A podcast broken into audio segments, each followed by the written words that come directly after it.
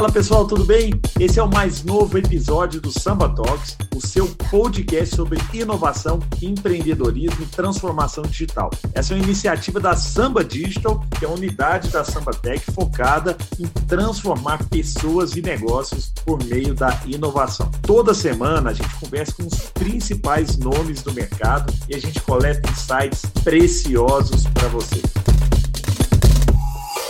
É um prazer estar com vocês aqui hoje, de verdade. Né? E para esse papo aqui de hoje, também eu convidei meu amigo Alberto Serrentino, para mim, um dos maiores especialistas em varejo é, do, do, Brasil. Eu tenho a, a, honra de participar de um, de um conselho com ele e é brilhante. A, a, as contribuições do Alberto me deixam sempre, né, me colocam sempre numa posição, meu Alberto, que eu preciso aprender muito ainda, comer muito capim, muito, né, estudar muito para conseguir chegar chegar no nível aí intelectual né, e de, de, experiência também, né? Nosso entrevistado, né? Então, o Rogério Salume, com a participação do meu querido Alberto Serrentino. O Rogério é CEO e fundador da Wine, ele vai contar um pouquinho da história dele, que é uma história incrível. E o Alberto Serrentino, fundador da Varese Retail, que é uma boutique de estratégia de varejo, consultor com mais de 30 anos de experiência no varejo, autor de livro, né, do livro Varejo Brasil, Reflexões Estratégicas e coautor autor de outros sete livros, além de membro de vários conselhos e alguns que eu já tive a oportunidade de participar com ele. E hoje participo de um muito legal, Conselho Digital da FEIA. É, Rogério, já te dando as boas-vindas né, e agradecendo o seu tempo, o carinho de estar aqui com a gente, eu queria que você pudesse contar um pouquinho da sua história como empreendedor. E a gente, até antes aqui de começar o papo, né, você contar um pouco da sua passagem pelo Martins e como o Martins, que é um dos maiores, né,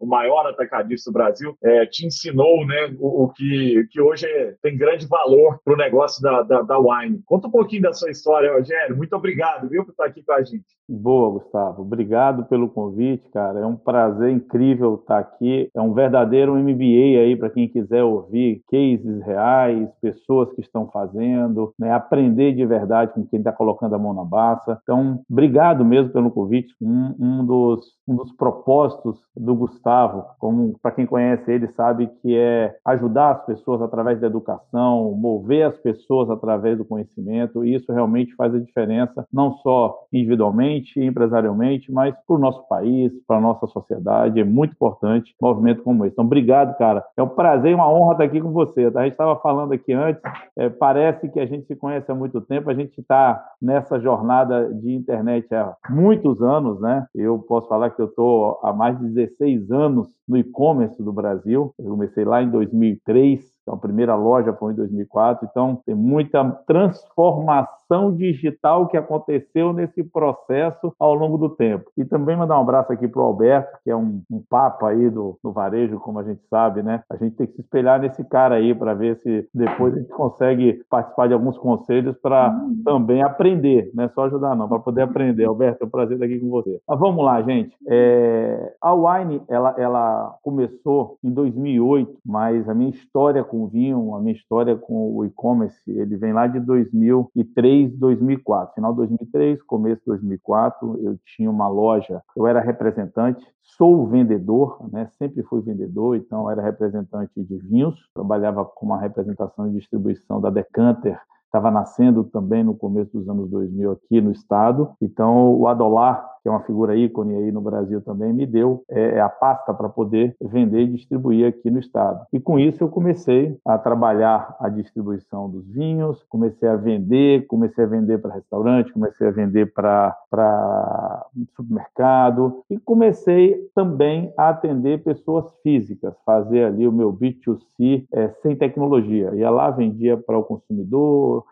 fazia um evento, participava de uma palestra, participava de uma confraria e nesse contexto eu comecei a me apaixonar pelo mundo do vinho, né? Que a minha história de venda ela vem de vender bala, vender azeitona, vender é, é, azeite, bacalhau e o vinho entrou na minha vida nesse meio termo aí, numa dessas distribuidoras. E antes também a minha história de venda tem uma passagem extremamente importante que foi no Martins, como você bem disse, aí o atacado, o maior atacado Brasil, os maiores da América Latina, de Uberlândia, lá capitaneado pela figura incontestável do senhor Laí Martins, né, que, é um, que é, um, é um ícone nesse, nesse cenário da distribuição. Então, eu tive a oportunidade, depois de pedir muito, porque eu tive que pedir para trabalhar. Eu tive que ir lá implorar, fiquei dois anos para ser contratado, porque eu, eu estudava tanto sobre essa empresa que na hora de fazer entrevista eu sabia mais do que o gerente que me entrevistava. Eu me preparava tanto, e, e isso é importante, eu me preparava mesmo, eu estava sobre a história do Martins, do senhor Laí, o, o porquê que veio lá de Uberlândia, o qual foi o impacto do, do, do, surgimento de Brasília no atacado, que tem uma relação muito grande, porque ele era o caminho ali. Então, na hora que eu começava a conversar, eu falava, não, bicho, não dá para poder te contratar, porque você tá, seu conhecimento está acima da média dos vendedores. Eu falei, qual o problema? Né? Qual o problema de ter conhecimento? Porque agora ter conhecimento é, um, é prejudicial. E isso fez com que eu demorasse dois anos até que um diretor do Martins veio à Vitória e eu tive a oportunidade de, de tanto encher o saco, mandar carta, mandar fax, mandar telegrama. Ele veio e me contratou e eu entrei na companhia. Passei de seis a sete anos trabalhando. É, é comecei como vendedor, fui para gerente de mercado, gerente de vendas, aí entrei no projeto da Universidade Martins do Varejo, aí fui para Uberlândia para trabalhar no projeto da criação da rede Smart. Né? O Martins tinha lá um empório da gente, aí ia transformar na rede, na rede Smart. Eram quatro pessoas, eu era uma delas. Então, isso foi, é, é, de verdade, um, uma escola, porque aí eu tive que estudar, tive que aprender coisas que estavam distantes da minha realidade naquele momento. E sem falar do peso da operação, da logística, que, que eu gosto muito. Né? Eu sou um cara de operação, eu sou um cara de, de, de, de colocar as coisas nos lugares, entregar, fazer, eu adoro isso. E eu aprendi muito no Martins. Tive que sair por uma questão pessoal, né? Eu tinha casado, meu casamento rapidamente terminou, mas eu tinha uma filha, e aí eu não queria ficar, eu já estava em Uberlândia, eu não queria ficar em Uberlândia. Eu optei por voltar para Vitória, e aí foi nesse retorno à Vitória que eu tive o contato com o vinho, que apareceu a Dolar, e aí nasceu a Estação do Vinho, que era essa distribuidor, distribuidora aqui. E aí nasceu o primeiro site, que era um simples HTML, uma alta tecnologia, Gustavo. Olha como é que eu fazia. É, é, é, é, tinha lá o site que a gente botava os vinhos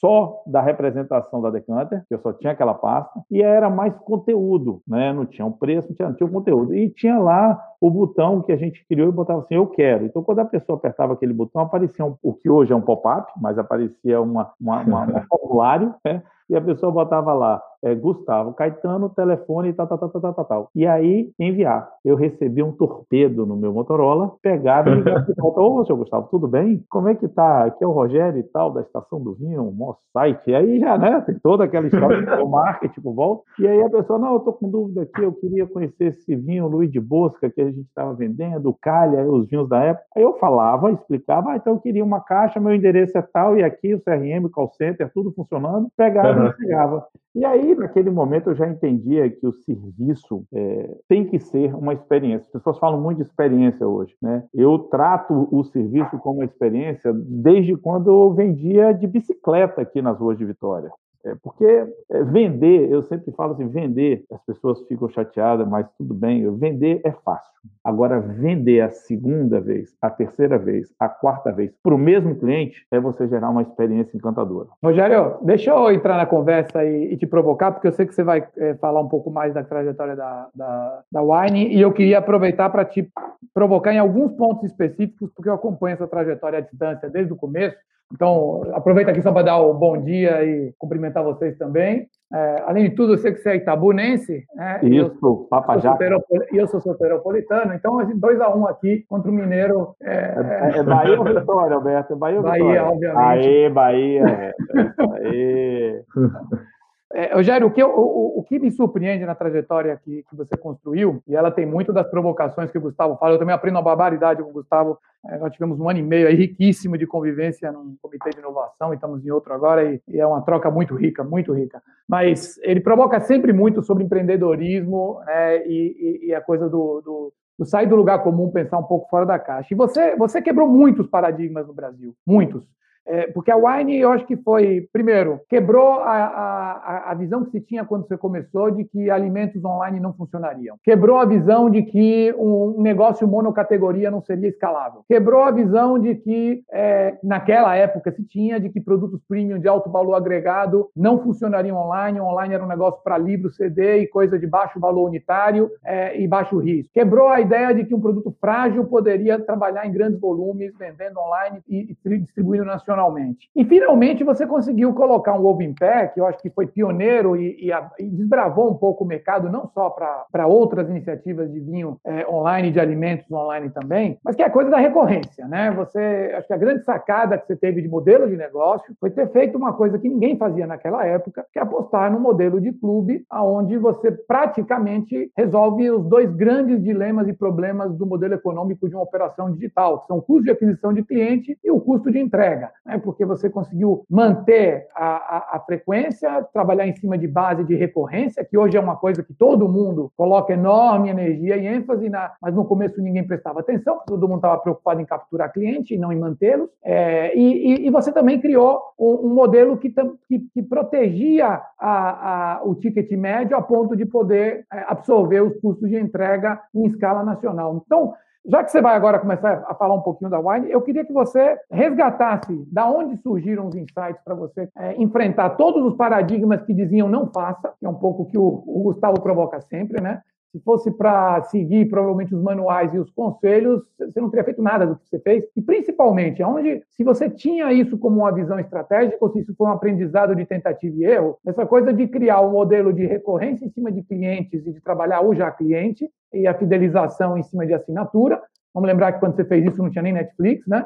E, e, eu não sei nem se já tinha o Prime quando você começou, né? É, e, e, depois, como é que você administrou ao longo do tempo o seu custo logístico numa operação puramente digital, trabalhando em escala nacional, é, que é uma complexidade e um peso econômico brutal para a sustentabilidade do modelo? Bom, então, Alberto, a gente precisa colocar isso numa régua temporal para poder entender um pouquinho só esses conceitos. É, é verdade, a gente quebrou muito paradigma, muitos paradigmas. Eu eu fui é, é, é, é, pressionado pela indústria inúmeras vezes para parar. Eu fui questionado por, por entidades é, que estavam é, construindo esse ecossistema do e-commerce da internet no Brasil sobre esse meu modelo, porque todo mundo falava que eu tinha que ir para uma outra linha, que eu não podia fazer assim, que eu tinha que investir em tais mídias, em tais aquilo, eu falava, não, a gente tem aqui um projeto e eu vou te explicar, vou explicar à turma aqui o que, é que a, gente, a gente fazia. Mas o quebrar os paradigmas foi seguir de verdade a nossa proposta. E a nossa proposta, ela estava mais ou menos desenhada no início, baseada em alguns conceitos é, é, muito sólidos. Então, vamos lá. O primeiro conceito era, a gente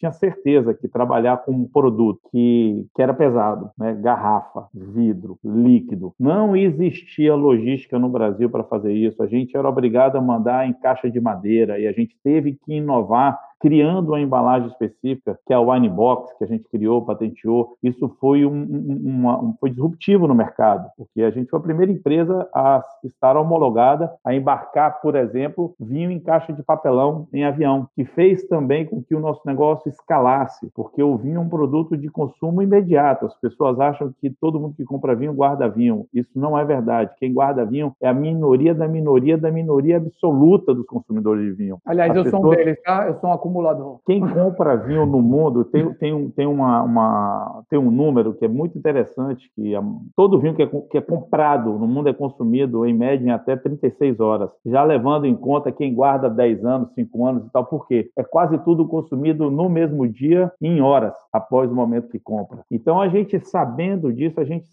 tinha certeza que a logística no Brasil precisava ser rápida. E aí, logística rápida num país como o nosso era aérea. Só que a gente esbarrou na questão da embalagem.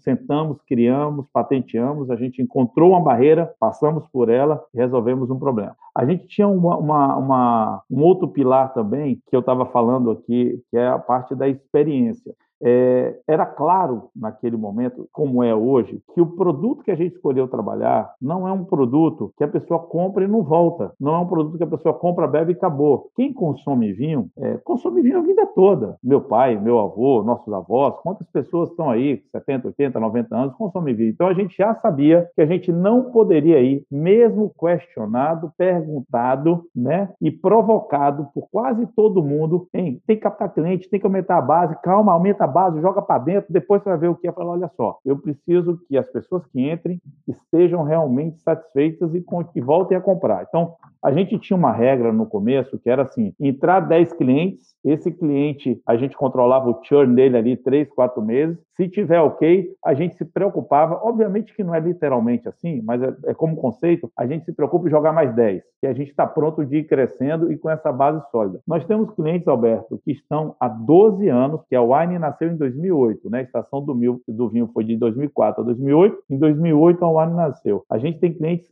e aí eu estou falando de milhares de clientes clientes que estão desde 2008 na nossa base, comprando e se relacionando mensalmente. Então, é, é, o cuidado com o nosso cliente, ele era, ele era e é muito é, é dedicado, porque a gente não, não quer perder o cliente, porque eu posso acompanhar ele durante 10, 20, 30, 40 anos, ele vai comprar todo mês, mês sim, mês não, cada três meses, é um produto realmente naturalmente de recompra. Aí veio o clube, que nasceu depois. A gente era uma loja, é um e-commerce de vinho, éramos um pure player, o nosso negócio era e-commerce de vinhos, e o clube nasceu em 2010 a gente começou a pesquisar sobre esse negócio. Tinha um grande clube na Espanha, que era o que era representado aqui no Brasil pela Sociedade da Mesa, já existia um clube aqui no Brasil, só que não com o conceito de ter uma loja, né, para dar para os seus associados uma oportunidade de voltar a comprar, comprar com desconto, ter ações específicas, era só um clube de experiência. Então a gente pesquisou esse, esse mercado, porque os nossos clientes também já estavam provocando a gente, pô, me indica um vinho, vou fazer isso, o que é que eu faço? Pô, você não pode mandar para casa casa que não ouviam, assim, se a gente saber, a gente já tinha essa, essa provocação por parte dos clientes. E aí, analisamos o mercado, a gente sentou com o pessoal da sociedade, da sociedade da mesa em 2009, final de 2009, para poder fazer uma parceria, até fazer uma aquisição, e não deu certo.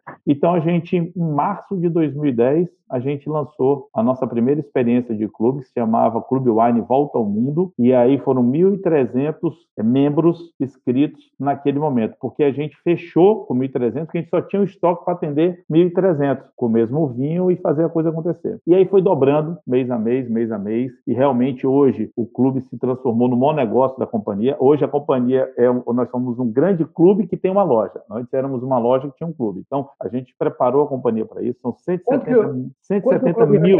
Do, do seu volume? Metade do nosso negócio hoje praticamente é o clube. E, e se você for olhar a compra que os, esses sócios fazem na loja, a gente fala de mais da metade, quase 65% do nosso negócio. Então, é, é, é, o principal produto da companhia e são 170 mil sócios né, que mensalmente estão ali nessa subscription, fazendo essa relação, e, e, e, isso fez com que realmente a gente tomasse uma dimensão e tomasse, tivesse um corpo melhor e maior para negociar. Então, paradigmas mil quebrados, né, crescimento de, de, de, de, de três dígitos no começo, começo, é uma cultura muito forte que teve que também vir se ajustando com o passar do tempo, porque aí você vai tendo entrada de investidor, você vai tendo pessoas que vão trazendo conceitos, ideias, né, experiências diferentes, e, e, e isso foi, ao longo do tempo, a nossa, a nossa história, né, e vem dando certo. E a gente está, assim, ainda no começo desse, desse projeto. Ô, Rogério, uma das coisas que, que, eu, que eu vejo, né, quando eu estou do lado, do, do, lado de lá da mesa, né, em algum conselho ou comitê, é que existe, à medida que você vai crescendo, você começa a ter uma dificuldade muito grande em inovar, em trazer um novo, ou de ter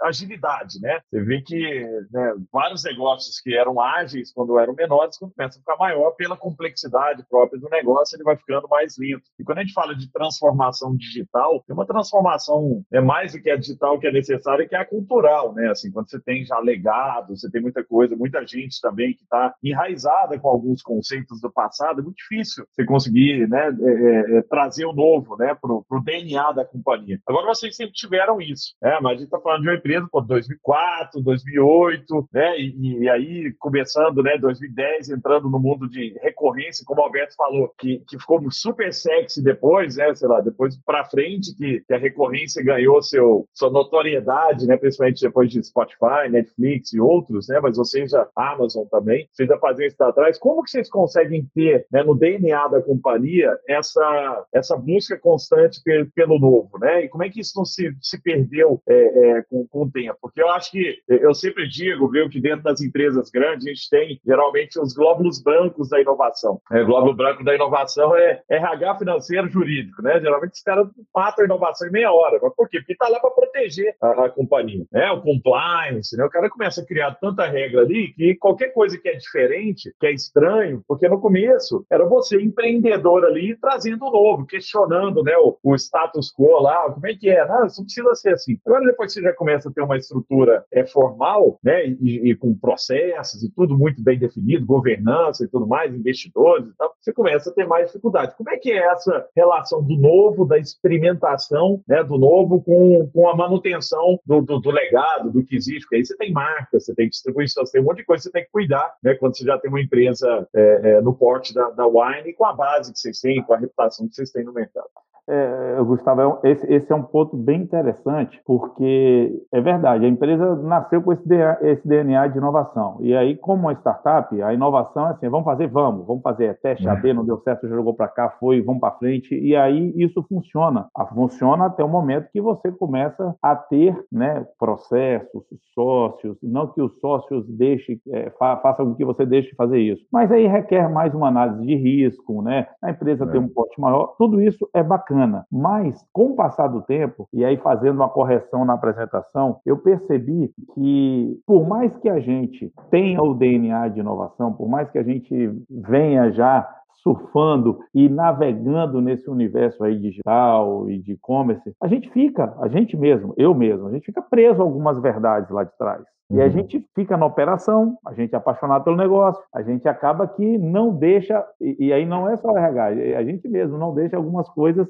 penetrar ali, porque são crenças muito bem enraizadas, formadas. Até por causa disso, em dois, final de 2008, começo de 2009, eu já estava sentindo, pessoalmente, que eu precisava dar uma oxigenada na empresa. A gente estava, por exemplo, atrasado em mobile, a gente estava super atrasado em aplicativo, em mobile, e, e eu não estava conseguindo dar esse gás ao time, ou trazer gente para poder é, é, viver essa nova oportunidade digital, essa evolução do digital dentro de uma companhia que tem um DNA digital. Uhum. Então a gente tomou uma decisão, por exemplo, hoje eu não sou CEO da companhia mais, eu sou presidente do conselho e acionista. Então a gente trouxe um CEO com a idade que eu tinha, foi só uma, uma, uma, uma sorte, né, com a idade que eu tinha quando comecei a companhia, que é o Marcelo D'Arienzo, que aí sim, ele veio com uma cabeça atualizadíssima, certo? Super é, é oxigenada, e a gente fez essa passagem. E foi o que, de 2019 para cá, fez a empresa se atualizar digitalmente, fazer com que esses processos, mesmo existindo, começassem a fluir de forma diferente e, e, e deu um outro ar para a empresa. Isso é necessário, isso é natural, é um desprendimento que a gente, como empreendedor, fundador,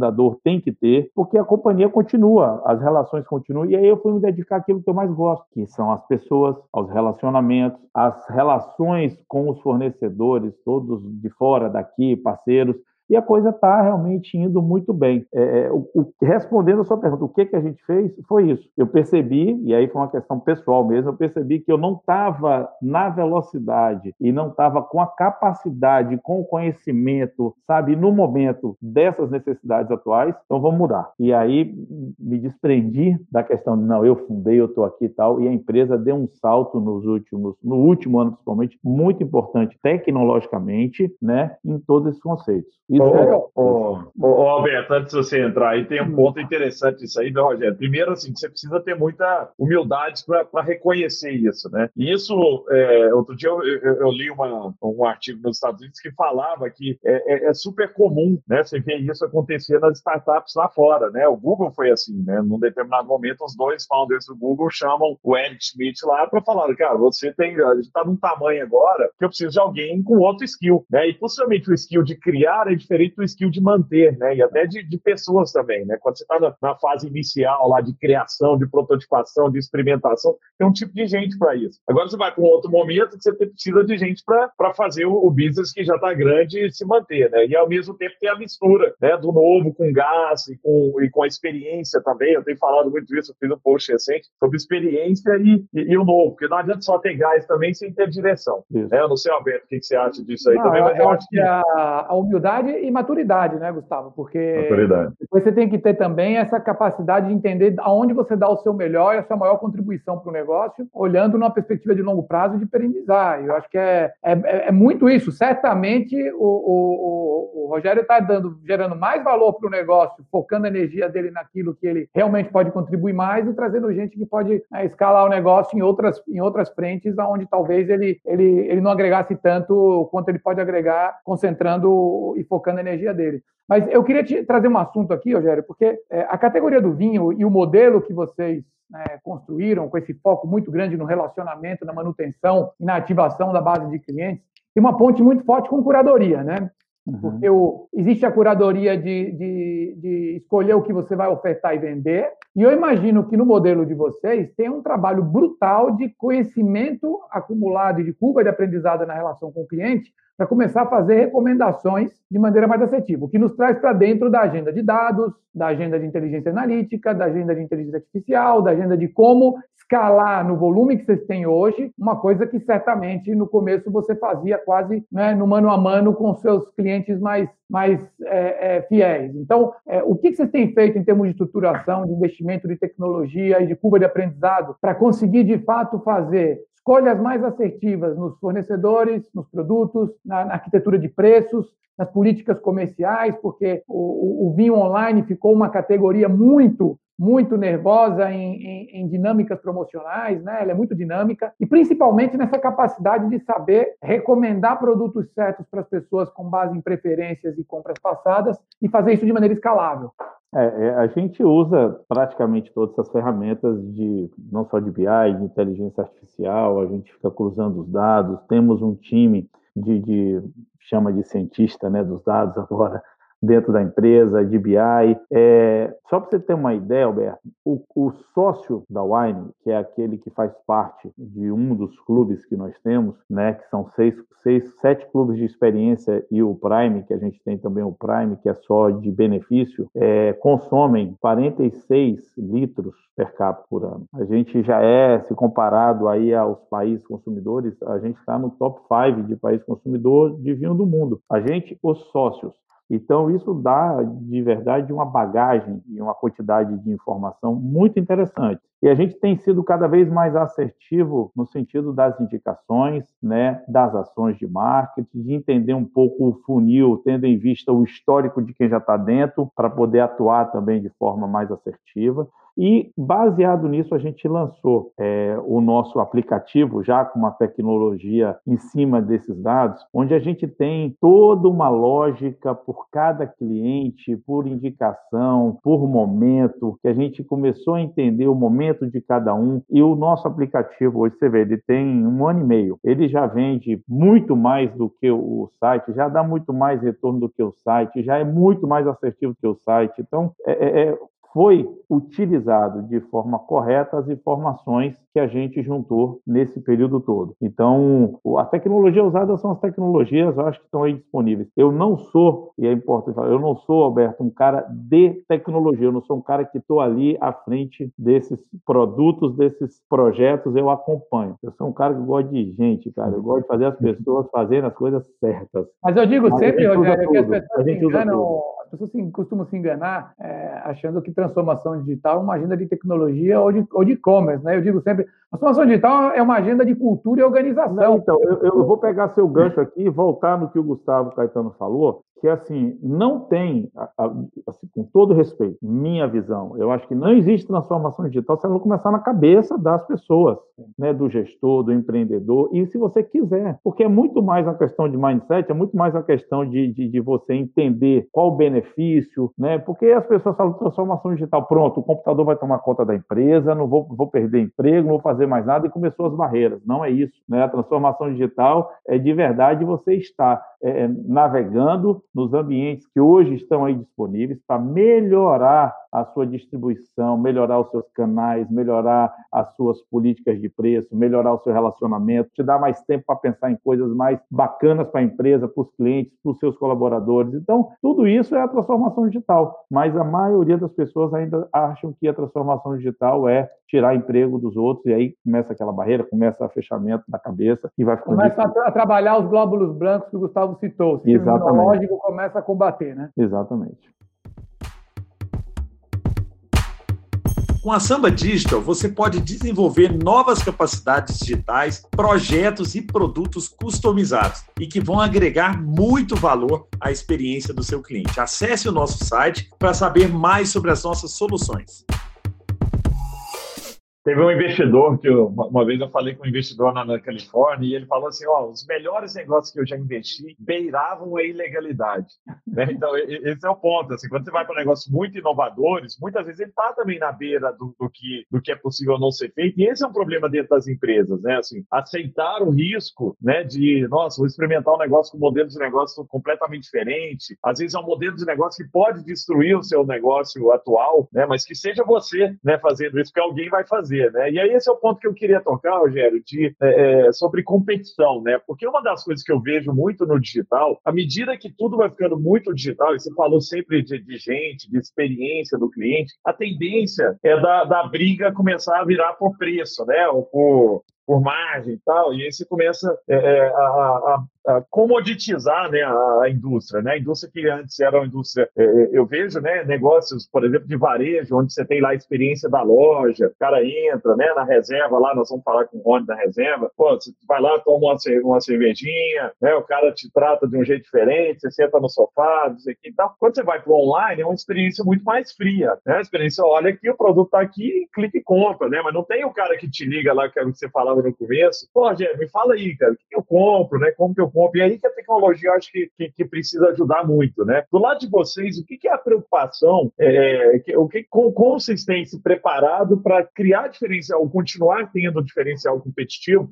no mundo onde, né, se você lança um negócio hoje, amanhã os concorrentes vão lá e copiam, é, é, de, às, às, vezes até né, é, rápido, né? Então é, é uma briga constante, né? Outro dia eu vi um artigo do MIT que fala que Michael Porter falava que você tinha que ter ou, ou brigar por, por né, custo e aí ele fala, não, eu sou mais né, eficiente em custo. Né? Essa é uma briga que a gente pode ter. Ou por diferenciação, né, que é uma outra briga também. Só que entra uma outra briga aqui, que eu acho que é onde vocês se enquadram bem, que é o lock-in, que é, né, eu tenho algum vínculo estrutural, um vínculo emocional com a empresa. Né? Então, quando você cria uma assinatura, você está criando, de alguma maneira, um lock-in, porque já chega na sua casa, você não tem, toda vez que você pede o cartão de crédito para alguém, você está criando um atrito. Né? Quando você uhum. faz a assinatura, você tira isso. Mas como que você pode fazer com que a vantagem competitiva de hoje continue é, é, sólida? Qual que é a preocupação para que vocês mantenham essa vantagem? Bom, algumas, algumas ações foram estão sendo tomadas, né, estão sendo colocadas em prática para que a gente e aí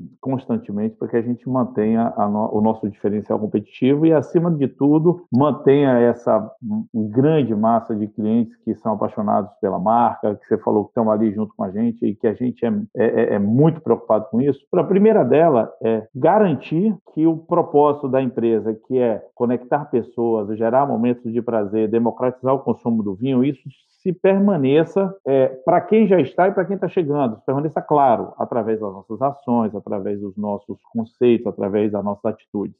Uma outra frente, que aí sim é uma frente mais tecnológica, é, hoje a gente transformou a Wine numa empresa de verdade omnichannel. Então, uma coisa que eu, por exemplo, não acreditava, olha como é que é, até 2016, uhum. 2017, falava que nada, não, pure player, Wine é pure player, só digital, e-commerce e loja, que nada, vai fechar tudo. Uma ignorância, né? Porque as coisas mudam e a gente tem que aprender. E aí, hoje, a gente tem lojas próprias, né, com um conceito é, muito bacana bacana, com tecnologia embarcada de última geração, onde o sócio é reconhecido, se ele tiver com o aplicativo ligado, ele entra na loja, ele é reconhecido. Aí ele tem já as promoções em cima do perfil de compra dele, nos vinhos que estão Nossa. disponíveis naquela loja, para poder. E aí ele recebe, poxa, olha só, aí onde você está, vinho tal, para você agora é tanto. Você tem lá no Matix para as pessoas provarem os clubes que a gente está entregando, porque essa é uma grande, uma grande questão, né? Hoje, é, as pessoas, não, será que é bom, será que não é? Vai lá e prova. Eu garanto, pode ir lá que você vai provar o clube que está sendo distribuído hoje na loja que tem em Belo Horizonte, na loja que tem em Curitiba, na loja que tem em Porto Alegre, a gente está abrindo uma loja em São Paulo, está abrindo uma loja aqui em Vitória. E o nosso, o nosso projeto é ter quase 100 lojas no Brasil para fazer essa conexão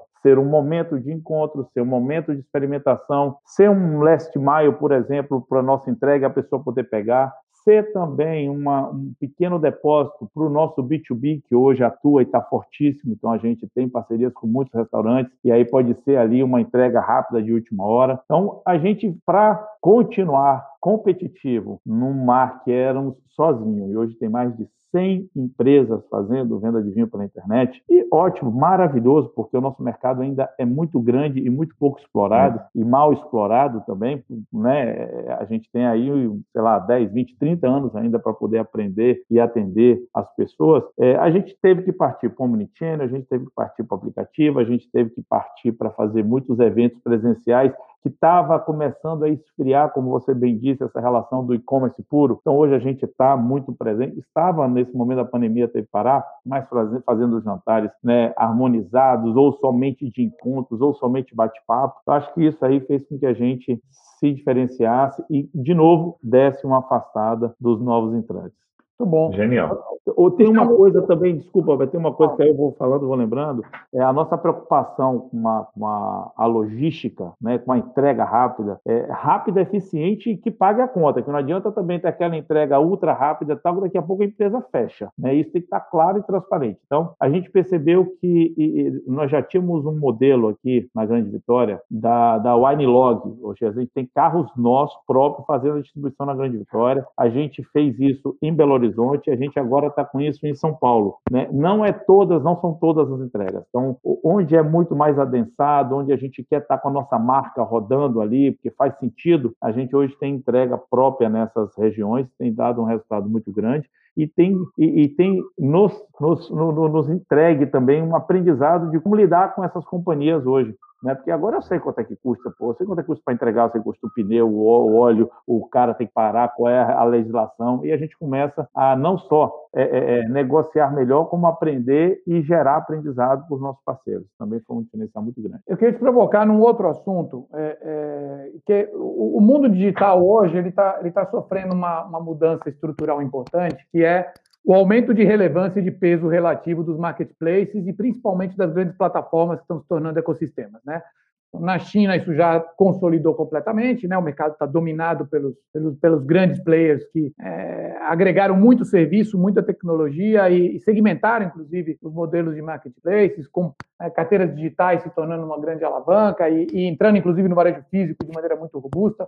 Mas essa é a agenda da Amazon, claramente é uma agenda que em, em, pouco tempo teremos Google, Facebook também operando como, como ecossistemas. E no Brasil, várias empresas de varejo, inclusive, enveredaram por essa agenda estratégica. Né? O caso do Magalu, é, a Via Varejo, Carrefour, GPA, são todas empresas que têm essa. A B2W, o Mercado Livre já tem isso desde o nascedor. Então, como é que é a sua relação hoje, se é que existe, com os, os grandes marketplaces? É, se você tem algum tipo de visão de avançar no modelo de negócio para ser mais do que simplesmente um player de varejo, mas para eventualmente ser uma plataforma, e você usar parte dessa sua tecnologia, base de dados e clientes para escalar negócio com terceiros. E, se, e nesse capítulo, como é que você inclui a relação com os apps de delivery? Porque eles foram, de um lado, tem sido né, uma alavanca de crescimento muito, muito rápido, principalmente no varejo alimentar, que não operava digitalmente. É, mas, obviamente, eles têm uma implicação muito séria estrategicamente pela sustentabilidade econômica e pela questão dos dados e domínio do cliente. Oh, é, de trás para frente, a gente tem testado, feito alguns projetos é, com, essas, com esses deliveries. Por exemplo, a gente tem agora em, em rodando até um projeto em teste com uma RAP, né, para poder entender um pouco como funciona isso. E, é, é, é, é, é, esse aqui está aí, está dado, não adianta, faz parte do, do, do, mercado. A gente só tem que entender se funciona com, a, com, com, com o que a gente trabalha, se a conta fecha, se dá para todo mundo estar tá ganhando e não dá para transportar isso para o cliente para ficar mais caro. Então, essa preocupação tem que ter. E a gente está fazendo o teste nesse exato momento. Então, a gente tem algumas parcerias para fazer isso. É, com relação ao marketplace, é indiscutível que isso, esse modelo veio para ficar, né? E que é, e é que é muito importante, porque você com, começa a colocar no mercado digital centenas de milhares de pequenas empresas, empreendedores que não teriam condição de fazer suas plataformas, porque hoje, né, diferente de quando a gente começou, é um, é um outro momento. Então você dá a oportunidade para essas pessoas e aí quando elas começarem a gostar, entender e terem mais confiança, pode ser que saiam, montem as suas plataformas, seja aí uma vertical de um produto, né, é, é diferente. Agora, os big apps e as, os grandes marketplaces vieram para ficar.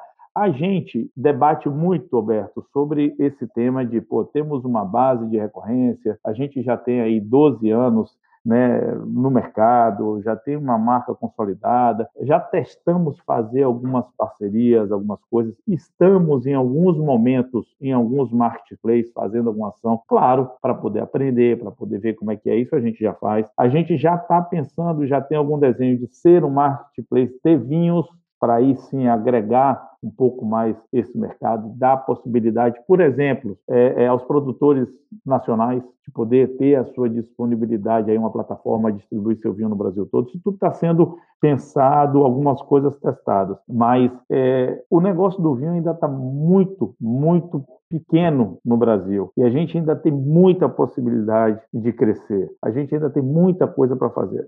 A gente acredita que a wine ainda tem muita coisa para crescer no mercado que ela atua, é, mas a gente não está fechado com relação a todos esses movimentos de marketplace, de delivery, sabe, de estar tá oferecendo a nossos clientes outros produtos. A gente só tem é, é bastante cuidado com essa essa relação que foi criada credibilidade com os nossos clientes, porque a gente fala com eles mensalmente. Então, assim, mensalmente a gente está falando com eles, mensalmente a gente está na casa deles, mensalmente a gente está trocando ideia. Então, é, é uma linha muito tênue de você, ah, não, agora que a gente está aqui com tudo isso, vamos agora botar, sei lá, vamos botar celular, vamos botar um serviço de, de, de, de venda de sapato. Não, ainda não está é, é, ainda não está desenhado na nossa cabeça e a gente tem que ter cuidado na hora de fazer isso, como fazer isso. De novo, diferente de um marketplace tradicional que está ali vendendo e cada hora vende uma coisa, é uma empresa, a gente vende ali todo mês a mesma coisa para o cliente, numa relação muito próxima. E os nossos clientes já falaram, quando a gente fez também alguns testes, já falaram, oh, calma aí, a minha relação com você, cara, é de vinho, é de prazer, é daquela coisa muito mais próxima. Então não vai por esse caminho, não. A gente fica, sabe? Tem que ter muito cuidado nessa hora. É uma vertical mesmo, é uma vertical de relacionamento. Tá certo. É que, é que certamente vocês vão ser muito provocados e, e talvez em, em, experimentação vocês vão entender que existem é, provavelmente categorias sinérgicas que gravitam e que têm o mesmo tipo de vínculo de relação emocional com o cliente, onde essa confiança, essa curadoria, esse relacionamento construído ao longo do tempo são ativos né, muito relevantes. A gente já fez isso com cerveja, a gente entrou em 2003 em cerveja, a gente teve a, a, a né? ano passado a gente desinvestiu, então ficamos quatro anos nesse mercado gente já teve no mercado de café em cápsula, tudo que é recorrente, tudo que é utilizado a gente já teve, né? Mas é, é, é, eu acho que não deu certo porque o momento era outro. De repente agora as pessoas estão mais acostumadas, pode ser que dê certo. E a gente analisa, tá, Alberto? Não, não, não é porque não acreditamos que não seja um bom negócio, não. É um bom negócio, mas a preocupação que a gente tem muito grande é em, em preservar essa relação. Ela é uma relação que pode durar muitos anos ainda com cada cliente que está hoje na nossa base. Muito bom, muito bom. Ô, Rogério, é, já caminhando aí para o fechamento, né? Mas, é, é, Alberto, se você tiver mais algum ponto, assim, eu queria, é, é, Rogério, te agradecer mais uma vez né, pelo carinho, pela atenção, por ter trazido tanto conhecimento prático, real para as pessoas aqui e te, te, te colocar uma, um, um, uma questão aí que eu acho que é, que é relevante para todo mundo, é que o que que, né, nesse momento de pandemia mudou no negócio da Wine, tiveram coisas que que se aceleraram, né? Ou que, ou, porque o que a gente tem visto em várias empresas grandes, projetos que estavam lá, às vezes, né, ah, vamos ver, não sei o quê, de repente né, mudou tanto o cenário que vários projetos se aceleraram, né, ganharam velocidade grande. Uma dúvida também que eu tenho é como que o novo entra é, é no, no, DNA da, da, da Wine. Você tem uma operação fora, você tem um lab, né, alguma coisa para experimentar modelos de negócio novo, você falou aí de, né, de, de investimento e outros negócios, como é que o novo é, é, circula né, no ecossistema da, da Wine para que vocês consigam experimentar, e eu estou falando de experimentação né, de novos modelos de negócio, de negócio ou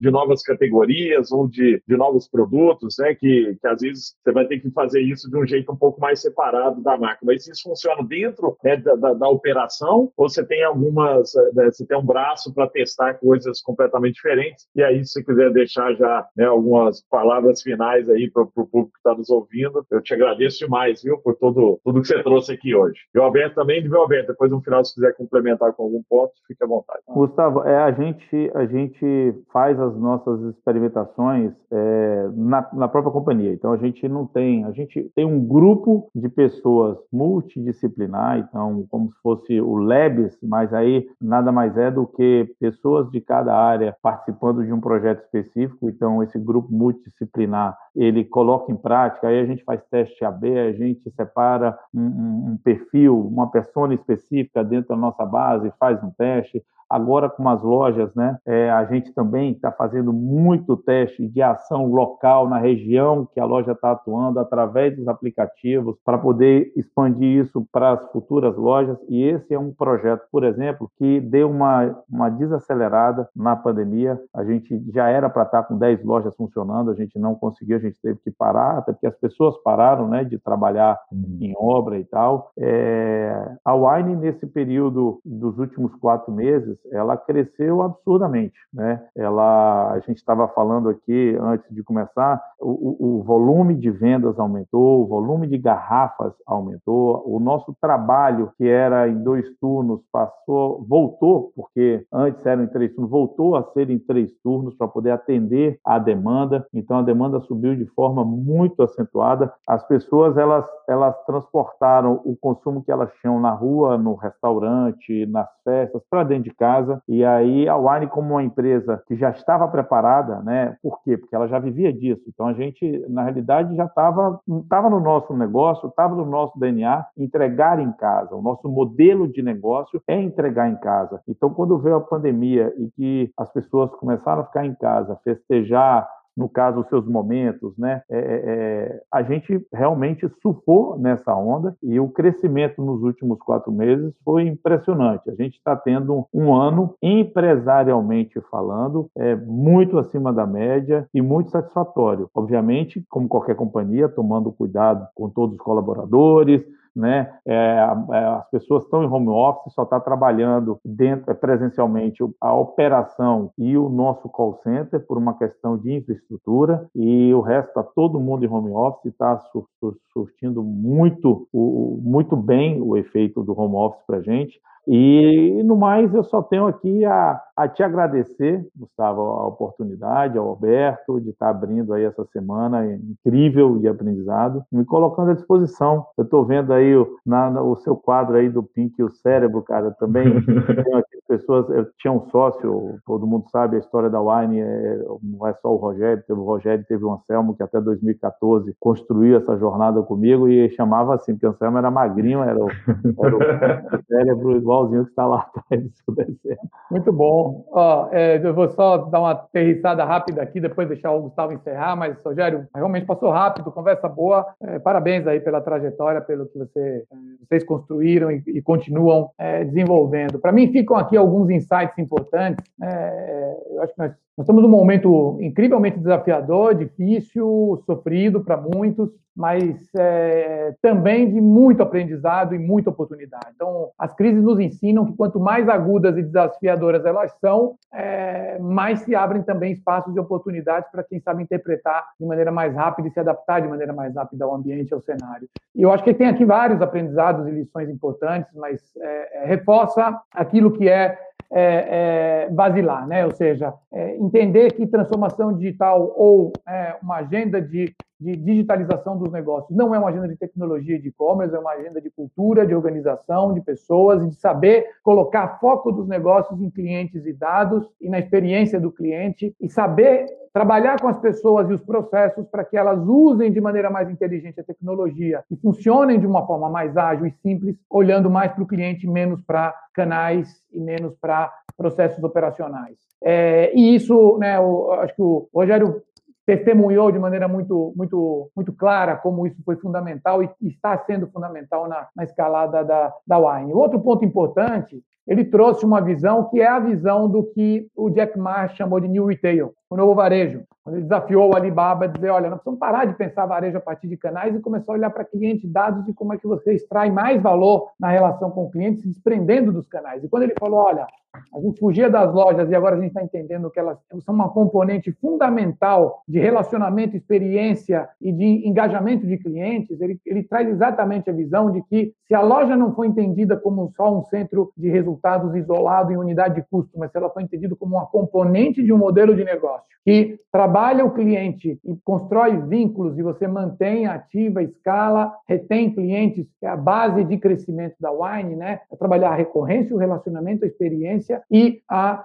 extração de valor pela geração de valor com o cliente. Então, a loja tem um papel fundamental e ele não falou em momento algum se a loja é lucrativa ou não é. O que ele falou, ela agrega valor ao negócio e à nossa capacidade de trabalhar mais com os clientes. Esse é o modelo mental que o varejo vai ter que desenvolver para entender o novo varejo e a maneira de trabalhar essa transformação do modelo de negócio. Então, obrigado mais uma vez aí pelas contribuições. Obrigado mais uma vez, Gustavo, pelo, pelo convite. Muito bom, gente. Obrigado, viu, Alberto, pelo, pela brilhante é, explanação aí, o fechamento né, de tudo que foi conversado aqui hoje. Rogério, você tem uma das histórias empreendedoras que mais é, me, me, me, fazem, né, me inspiram. Né? Você, não, não só pelo seu lado né, visionário, mas também pelo seu lado humano, né? Nossos amigos aí do Espírito Santo, Maeli e a família toda dele aí, todo mundo te admira muito, está sempre próximo de você e, e dizem, né, e, e, me passam sempre esse seu lado é, humano de uma pessoa que sempre teve o pé no chão, por mais que tenha conquistado aí tudo que conquistou e ter feito uma empresa que, que faz a diferença, né, no nosso país. Meu pai está aqui mandando mensagem, ó, oh, fala que eu tô, eu sou desses assinantes aí de muitos anos, gasta dinheiro, sua mãe gasta muito dinheiro lá com visitar. Eu falei, não, papai, pode deixar.